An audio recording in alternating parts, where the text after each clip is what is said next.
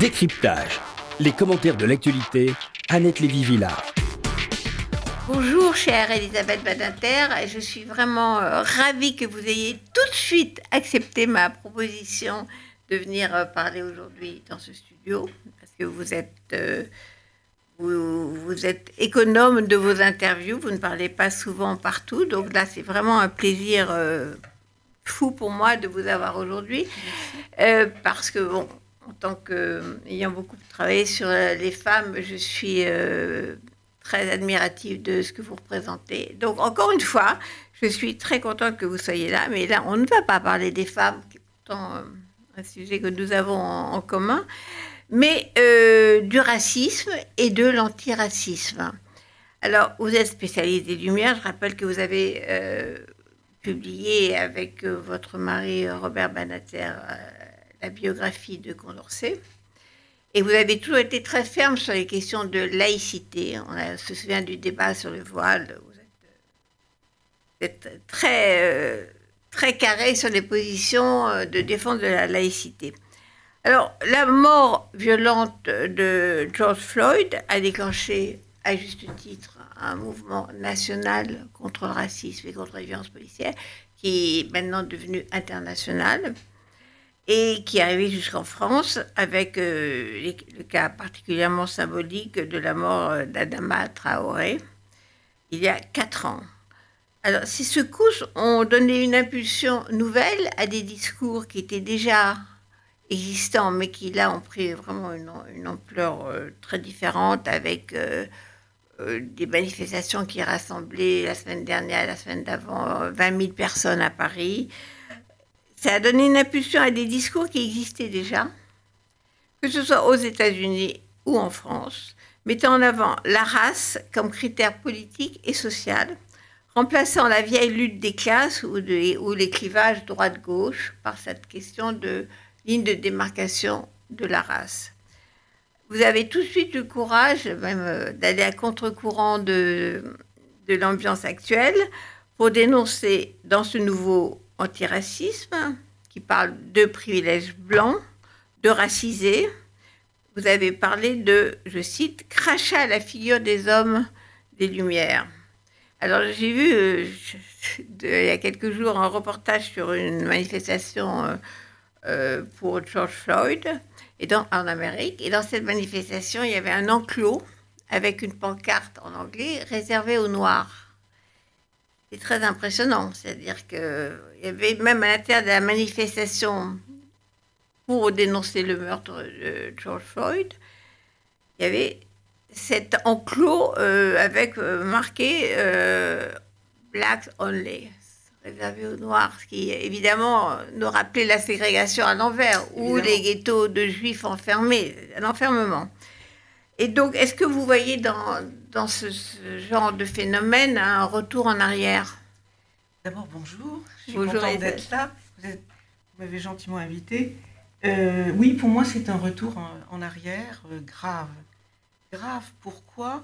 Parce que euh, ce discours séparatiste, c'est-à-dire les Blancs dehors, vous, n'êtes pas, vous ne pouvez pas rentrer là, notre cause ne vous concerne pas. D'ailleurs, vous en êtes l'origine de ce combat par euh, vos actes racistes, esclavagistes, etc. Je suis convaincue, pour ma part, que ce discours séparatiste et différentialiste euh, est, un discours d'exclusion, un discours terriblement agressif, parce que tous les blancs euh, ne sont pas des racistes, loin de là. Et donc, pour ma part, je suis convaincue, mais jusqu'au plus profond de moi-même, quand on veut convaincre, quand on veut changer le monde, il faut non pas exclure, mais il faut au contraire faire venir à soi. Et le discours est d'une telle agressivité de la part de ce nouveau antiracisme, que moi je considère comme un racisme anti-blanc, euh, que ça ne peut provoquer qu'une séparation encore plus grande.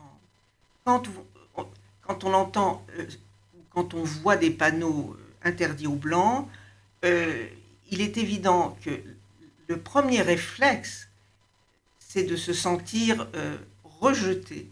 et que c'est le contraire de ce qu'il faut faire.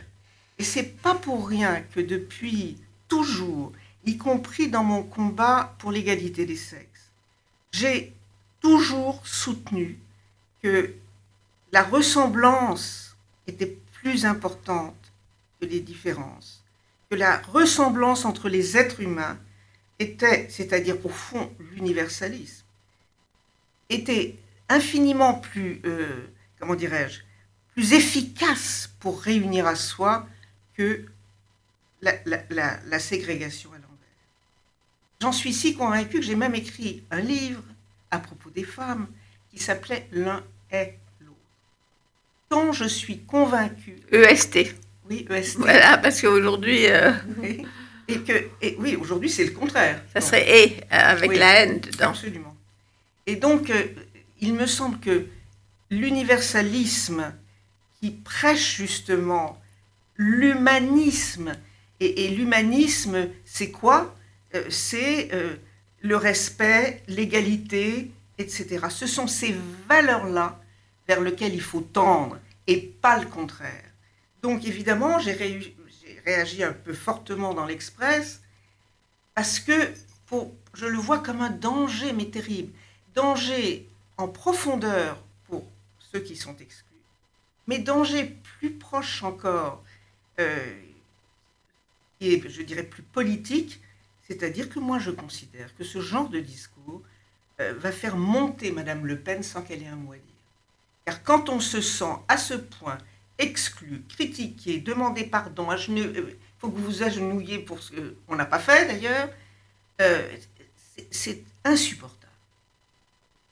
Donc, le chemin vers lequel on, se, semble se, se prendre, et en particulier chez les plus jeunes, qui, avec de très bons sentiments, j'en suis certaine, sont en train quand même de se faire avoir par un, les propos les plus radicaux.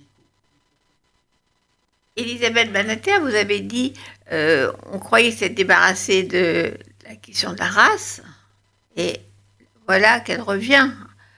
Effectivement, elle revient avec force, euh, euh, comme vous le dites, chez les jeunes, qui aux États-Unis, c'est très jeune même d'ailleurs, très très jeune. Donc c'est d'autres générations après les années 60, donc on est déjà trois ou quatre générations plus tard, qui découvrent le racisme. Pour eux, c'est nouveau. Ils, pensaient que c'était réglé. Ils le découvrent aussi parce que il y a un discours qui se répand à toute vitesse, notamment dans les universités, qui est un, discours qui a adopté euh, la stratégie racialiste. Voilà, c'est tout. Je comprends qu'il soit horrifié du racisme. C'est horrifiant. Ça, mène aux pires tragédies. Pour autant, je, considère pour ma part, puisque on reproche aux blancs, c'est-à-dire en vérité, on leur reproche l'esclavage, la colonisation, pour ma part, j'ai toujours pensé que les enfants des criminels n'étaient pas eux-mêmes. Et, aujourd'hui, la tragédie la, plus terrible qu'on ait connue remonte à la guerre de la Seconde Guerre mondiale. Eh bien, en ce qui me concerne et beaucoup d'autres que moi, je n'en veux absolument pas. Je n'aurais jamais l'idée de demander aux enfants des nazis de faire des excuses pour leur père. Ils l'ont fait par ailleurs en Allemagne. Enfin, ils ont fait, ils ont fait. Ils ont fait un travail de mémoire. Ils ont fait un travail de mémoire, mais ça ne veut pas dire que. Ils ne sont pas genouillés. Ils se sont... Écoutez, les, les, Juifs n'ont pas demandé ça. Non. Parce que on n'est pas coupable des crimes de son père. Et qu'est-ce qu'on est en train de demander? Mettez-vous à genoux, comme on fait en Amérique, euh, pour euh, demander pardon des crimes de l'esclavage. Moi, c'est absolument stupéfiant. Euh, euh, le code noir a plus de 300 ans et on va remonter jusqu'où? Et c'est parce que j'attribue tout ça à une politique de la culpabilisation. Aujourd'hui, les, jeunes qui sont peut-être plus généreux, plus naïfs que les plus vieux, euh, pensent que c'est la bonne voie. il faut demander pardon. Parce que on est en train de les culpabiliser des crimes de, de leurs ancêtres. Je ne trouve pas, moi, que ce soit une bonne voie. si on remonte euh, au, mouvement pour les droits civiques des années 60, où d'ailleurs énormément de, juifs américains ont participé, ça a été, euh, ça a été un, vrai mouvement euh, entre, avec les militants noirs et les, jeunes progressistes juifs qui marchaient dans le sud. On ne demandait pas pardon, en effet. On demandait à ce que les Noirs aient l'égalité. C'est ça, les mouvements des droits civiques. Maintenant, on est 60 euh, ans plus tard. Et le problème en Amérique, tous ces partis, c'est qu'il n'y a pas vraiment d'égalité. Euh, je pense que quand même, à part, l'affaire de, de, George Floyd, le, meurtre en direct, il y a eu l'inégalité devant le coronavirus qui a frappé, maintenant le sait, beaucoup plus les minorités et les pauvres que les autres Américains. C'est pour ça, vous voyez, que je ne suis pas tout à fait d'accord avec euh, mon ami Emmanuel Valls sur la formule euh, la lutte contre les races a l'a emporté sur la lutte contre les enfin, la lutte des classes. Je suis pas je pense que les classes sociales euh, sont un concept beaucoup plus large et, que les races. Et effectivement, ce sont les plus pauvres qui, qui ont été le plus touchés, faute d'espace, faute de tout ce qu'on sait. Et, donc, euh, je ne vois pas pourquoi, euh, dans, dans, les classes sociales, il y a des gens de toute origine, de toute couleur, si j'ose dire. Et, et c'est, c'est, pour moi, le critère social est toujours très vivace et très important.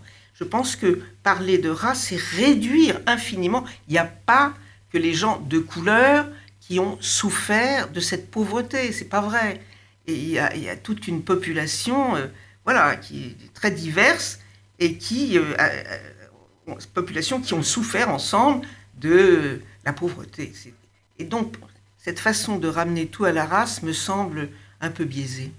Il y a quand même une situation spécifique en Amérique qui est, qui a quelque chose qui a raté avec entre, l'histoire des, Noirs arrivés comme esclaves et les immigrants blancs arrivés d'Europe, parce que les Noirs n'ont jamais réussi, les Noirs américains, à vraiment euh, atteindre une véritable égalité. Ils, toujours, ils ont toujours... Euh, il y a quelque chose qui n'est pas réglé. Voilà. C'est certain qu'il y a quelque chose qui n'est pas réglé parce que c'est le problème de la pauvreté. Ça, c'est pas réglé dans aucune société. Hein. En revanche, euh, il me semble que euh, après le, mouvement euh, de Martin Luther King, il y a eu des très gros efforts et on a assisté à la naissance euh, d'une classe moyenne noire. C'est pas rien ça. Et, donc les efforts payent. Avant il n'y avait pas ça. Et maintenant voilà, il, y a eu quand même des progrès considérables, ce dont on ne parle jamais. Alors on en parle quand même parce que moi j'étais là quand le soir de l'élection de Barack Obama à Harlem.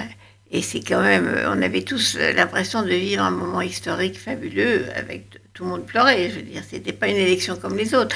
Donc il y a évidemment des choses qui ont changé. Mais il y a encore euh, cette histoire coloniale qui, qui rend euh, difficile une véritable intégration. C'est pas qu'une question de pauvreté aussi des familles euh, plus détruites que, que d'autres. Ils n'arrivent pas avec euh, le même bagage que les familles hispaniques, par exemple, qui sont restées très soudées. Euh, il y a encore des, liens familiaux. Il y a toute une histoire coloniale qui n'est pas, encore une fois, complètement neutralisée, si je peux dire. Il faudrait effectivement une véritable histoire de la colonisation et de la guerre de libération pour les Algériens et les, les personnes et l'ensemble du Maghreb, on pourrait dire. Euh, mais il faudrait pour cela que et les historiens français et les historiens maghrébins euh, travaillent ensemble.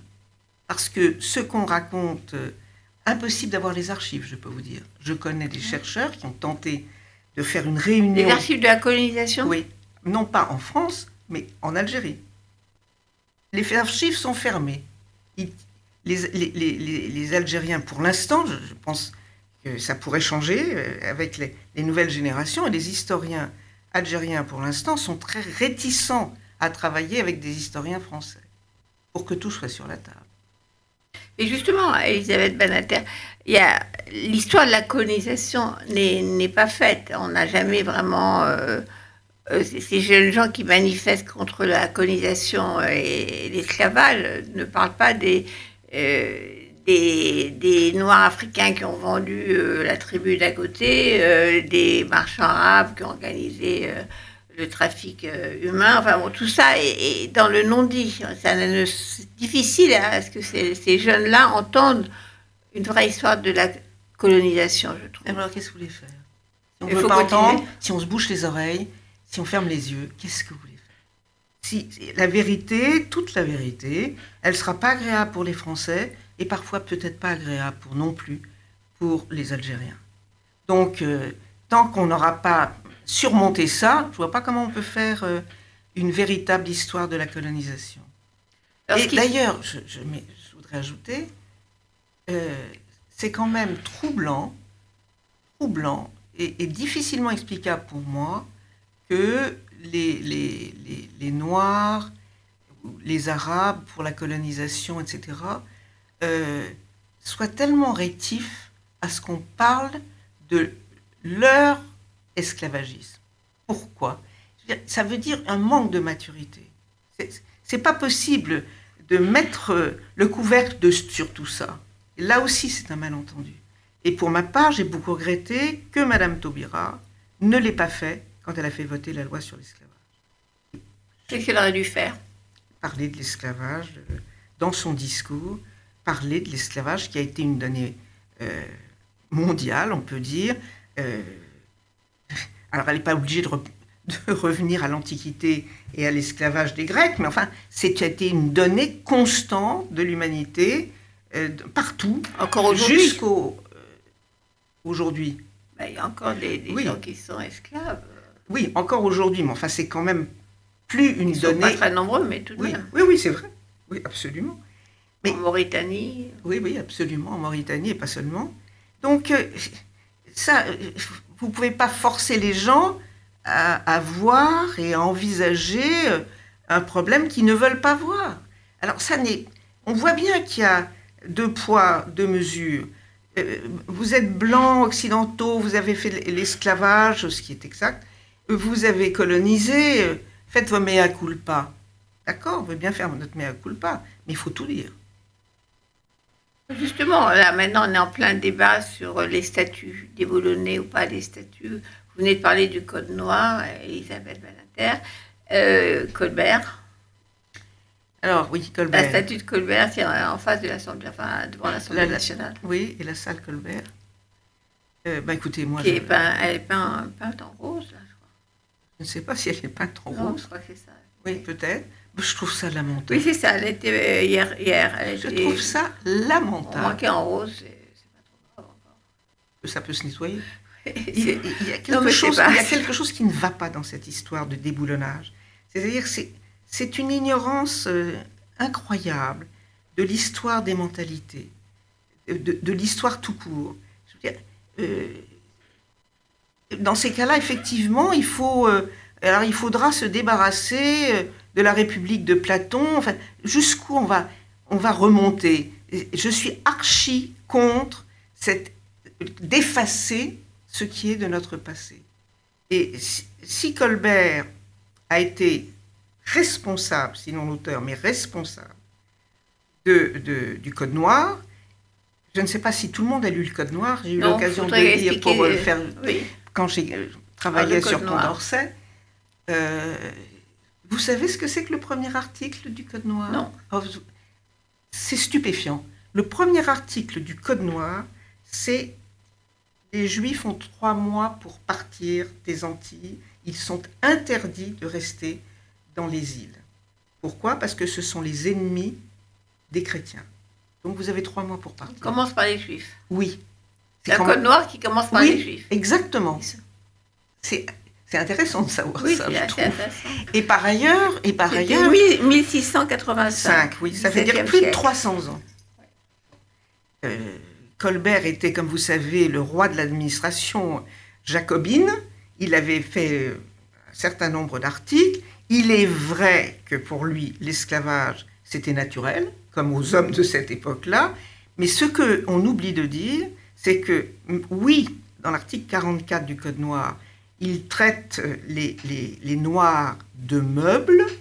Donc la propriété des noirs, c'est comme la propriété de meubles, mobilier, ce qui est exactement, on pourrait dire, la définition de l'esclavage. Mais c'est vrai aussi que dans des tas d'articles, il pose des limites euh, aux droits des, des, propriétaires et de certains comportements à ne pas avoir. Alors je vous dis pas que c'est un progrès, euh, mais c'est pas un progrès contre l'esclavage, mais c'est et, donc il n'y avait pas de loi avant, il n'y avait absolument pas de loi. Il en a fait. Bon, c'est c'était fait pour quand même euh, organiser les relations entre euh, les propriétaires et leurs esclaves, exactement. plutôt que pour euh, aggraver la situation. Absolument. Ça, c'est. Il un dire progrès, le code, entre guillemets, Oui. Mais enfin, c'est la reconnaissance explicite de l'esclavage, l'acceptation de l'esclavage à des conditions qu'il met. D'accord. Ça fait 300 ans, le monde entier se servait, utilisait l'esclavage. Voilà, il faut admettre que l'humanité progresse et je reviens au thème qui m'est cher. Si l'humanité a progressé à propos de l'égalité entre les êtres humains, c'est bien les hommes des Lumières. Oui, il y a eu un Montaigne qui était humaniste incontestablement, mais la, parole pré-révolutionnaire de, des hommes des Lumières, des philosophes des Lumières, c'est vraiment euh, mettre, si vous voulez, donner de la chair au concept d'humanisme. Et ça voulait dire quoi? Ça voulait dire respect, égalité. Tous les hommes euh, ont plus en commun que de différences. Et, c'est, et, d'où le discours sur l'égalité des sexes, sur le statut des juifs, euh, contre l'esclavage des Noirs.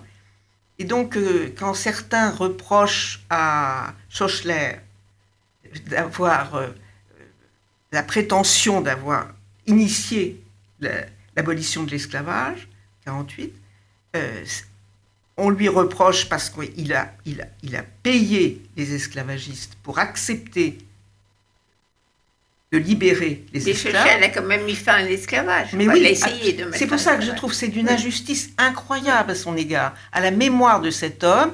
C'est pas pour rien qu'on l'a mis au Panthéon, parce qu'il incarnait justement ce, ce progrès de l'humanisme. On ne peut pas traiter justement aucun homme comme un meuble on devrait lui en être reconnaissant. Ah non, non, non, il aurait dû payer les esclaves. Mais c'est complètement absurde. Est-ce qu'on se, on se rend compte quand on dit ça qu'on ignore complètement le pouvoir des esclavagistes, qui était d'une violence énorme, et c'est pour ça qu'on les a payés pour abandonner. C'était déjà un progrès formidable. Eh bien non, on propose euh, effectivement euh, de l'enlever euh, du Panthéon. Tout ça est lamentable. Elisabeth Badinter, ce discours racisé sur la décolonisation, la responsabilité de l'homme blanc, etc., a quand même commencé aux États-Unis. C'est un mouvement qui remonte déjà plusieurs années, qui euh, frappe beaucoup dans les universités américaines, comme vous le savez. D'où ça vient, ça, ce, discours anticolonial basé sur la race aujourd'hui, au XXIe siècle? Je pense que ça vient des États-Unis d'abord, qui, a toujours promu, euh, je dirais, le communautarisme. Euh, et donc, pour ce... Peut-être que c'est une nouvelle stratégie qu'on essaye, qu'on pense qui pourrait être efficace. Je ne le pense pas, mais certains peuvent le penser. Euh, de, ce qui est une stratégie de culpabilisation. Ah, c'est la culpabilisation est l'arme politique aujourd'hui en Occident la plus, la plus efficace. Dire vous êtes coupable et faites votre mea culpa et faites votre examen de conscience, c'est très payant. Et pour des jeunes générations qui voient bien que le racisme perdure, ils se disent c'est peut-être ça la solution.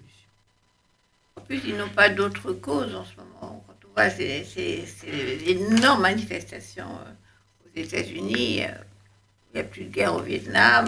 ce qui mobilisait euh, ma génération euh, n'existe plus. Donc ils ont besoin aussi de causes. Oui, c'est exact ce que vous dites.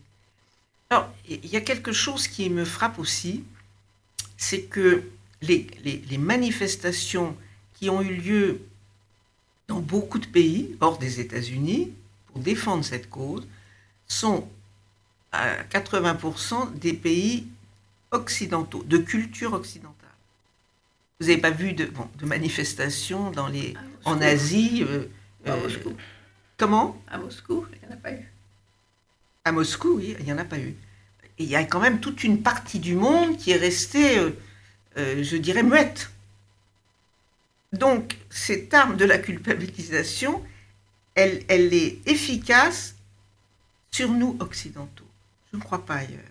D'ailleurs, il n'y a pas eu des manifestations monstres en Afrique, où quand même tant de pays ont souffert de la l'esclavagisme. En particulier au Sénégal. En particulier au Sénégal. des esclaves. Oui.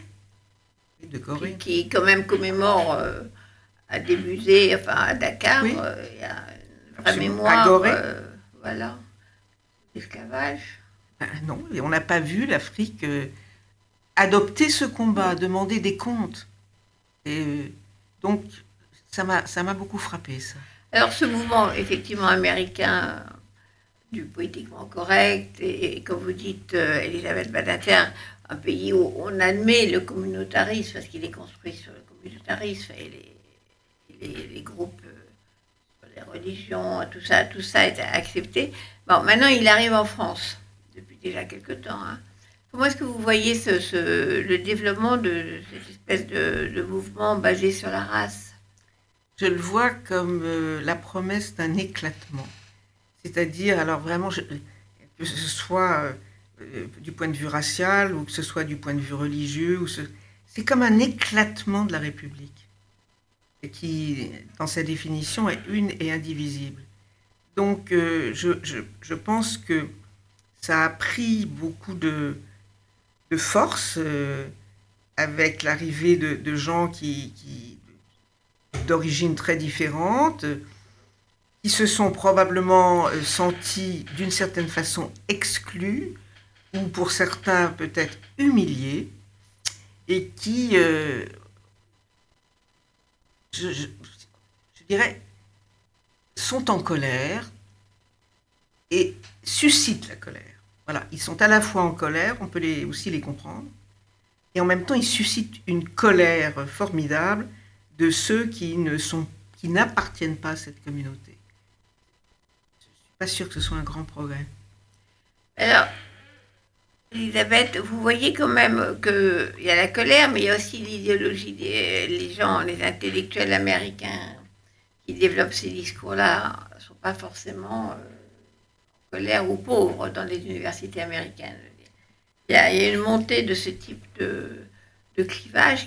alors, il y avait le terme euh, qui, qui, est arrivé en France maintenant, euh, avec l'affaire Traoré, de inter, j'ai du mal à prononcer, intersectionnalité. Des luttes. Qui vient d'Amérique aussi, mais qui commence à arriver en France, la convergence des luttes.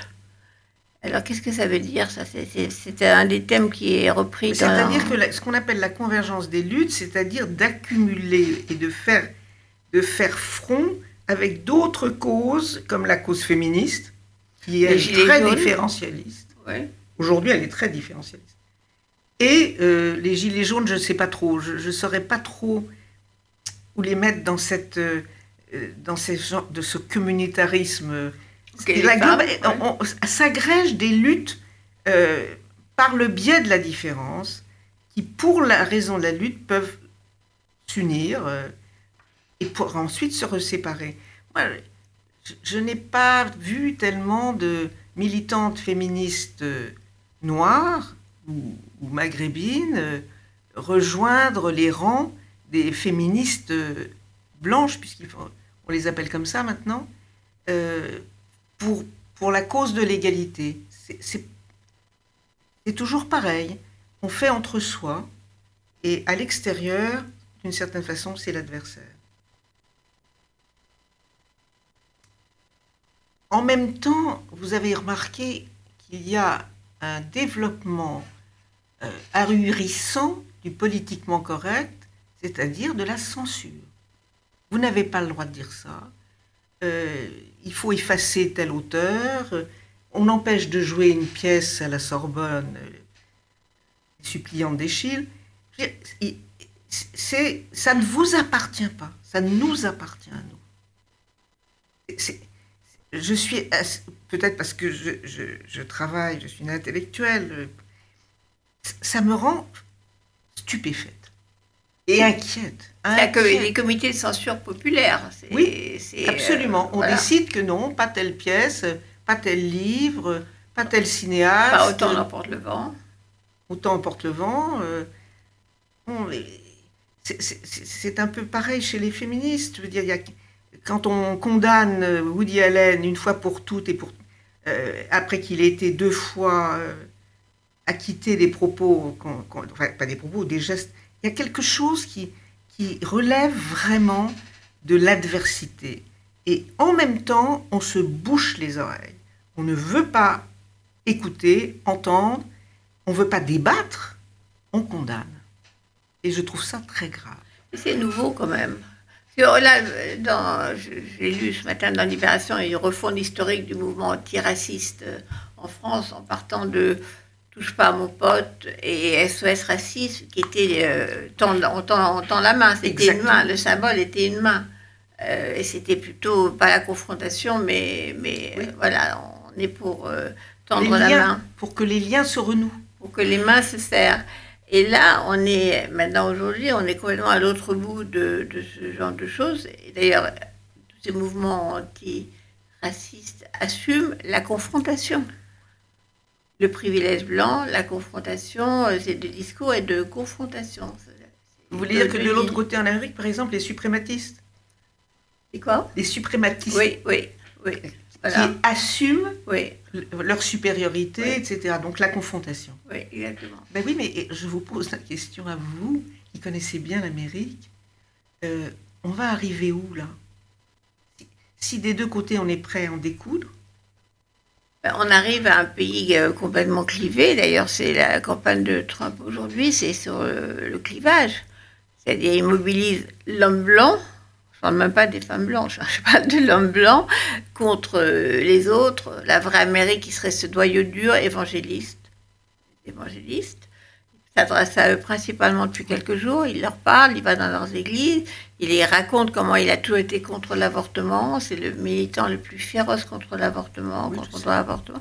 Il est, il est sur ce noyau dur de l'Amérique blanche. Euh, religieuse, euh, raciste et anti-femme. On met tout ça. Là, il y a une convergence parce que c'est contre le droit aux femmes à disposer de leur corps, recul sur l'avortement, et en même temps, euh, on ne reconnaît pas du tout un problème euh, de, racisme. Donc là, il y a un clivage qui, je pense, qui, qui, revient, qui avait disparu. C'est vrai que quand on avait Obama, Obama n'a pas déclenché la, la guerre interne, au contraire. Au contraire. Il a fait ce qu'il a pu pour pacifier. Donc là, on arrive à une caricature euh, de l'Amérique. Je ne sais pas si c'est coupé en deux, parce que je ne sais pas si les deux, les deux parties sont égales, mais en tout cas coupé, je dirais, avec une ligne, de, ligne antagonique. Il développe tout sur à bas les immigrés, euh, à bas les Mexicains, euh, bas le virus chinois développe tout ça. c'est ça qu'on voit aujourd'hui, qu'on va avoir pendant quatre mois, de toute façon jusqu'à novembre, date des présidentielles. Et moi, je trouve ça euh, effectivement effrayant. incendiaire. Oui, effrayant. Mais à, un moindre degré, avec l'affaire Traoré, on assiste à quelque chose de semblable de l'autre côté. C'est-à-dire que le discours euh, tenu dans les manifestations, les propos tenus, ou les discours euh, qu'on entend euh, tentent justement euh, de, d'agresser le racisme blanc en France. Voilà. Racisme Alors, les mots qu'on entend, c'est ça, privilège blanc. Là aussi, ça vient de, de l'Amérique. Ça, a été mis en, théorie par des universitaires, des femmes d'ailleurs américaines. Donc, privilège blanc, race, raciste racisme systémique. On ne dit pas forcément racisme d'État, mais on dit racisme systémique. C'est-à-dire c'est un système. Bah, c'est des, nouveaux euh, concepts qu'on a depuis euh, quelques semaines. Et euh, donc c'est ça, c'est racisme. C'est plus racisme. Bon, il dénonce aussi le racisme d'État, mais maintenant c'est plus racisme systémique. Donc c'est pas l'État, mais c'est un système. Oui, c'est quand même très très grave parce que je ne sais pas exactement comment, euh, dans ces manifestations, on définit le racisme systémique. Mais c'est reçu, en tous les cas, par les personnes blanches comme une gifle. Est-ce que la France est un pays raciste? Bon sang de bois, c'est pas l'Afrique du Sud, hein, c'est à son époque. Est-ce que la France...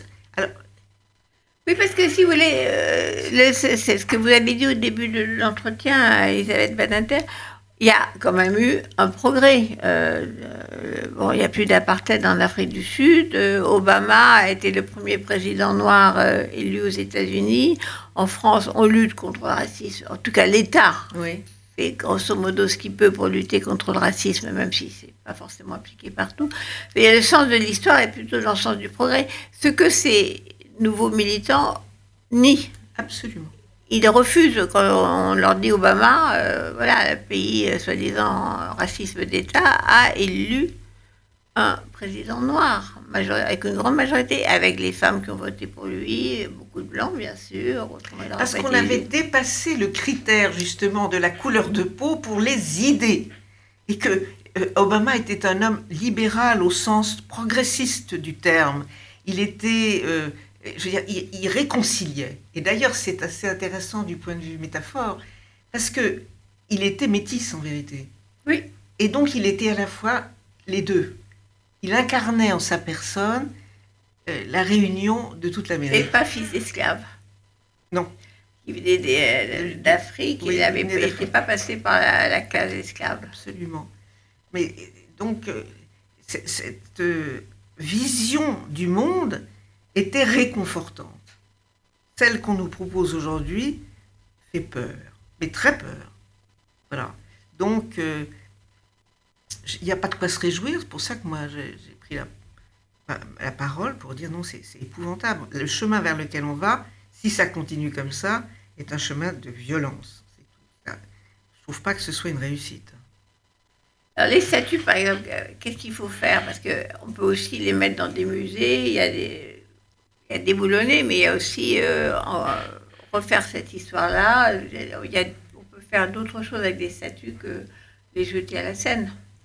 D'abord, oui, on touche pas, on n'a pas à toucher aux statues, on n'a pas à censurer les livres, on n'a pas, euh, je veux dire, les auteurs sont les auteurs. Il y a eu des, faut tout garder. Je suis tellement euh, contre la censure, mais à un point peut-être excessif. Euh, moi, je pense qu'il fallait republier euh, euh Mein Kampf, absolument, tel qu'on le proposait, avec les euh, annotations, etc. Il a été republié. Ici. Je ne sais pas si ça a été publié, moi je ne l'ai pas vu. Enfin, de toute façon, ça n'a pas, ça pas suscité un regain de nazisme ou de. je suis contre, contre, contre la censure. On sait où on commence et on ne sait pas où on s'arrête. Et donc, c'est une, comment dirais-je, c'est une mise à mort de notre histoire et de la culture.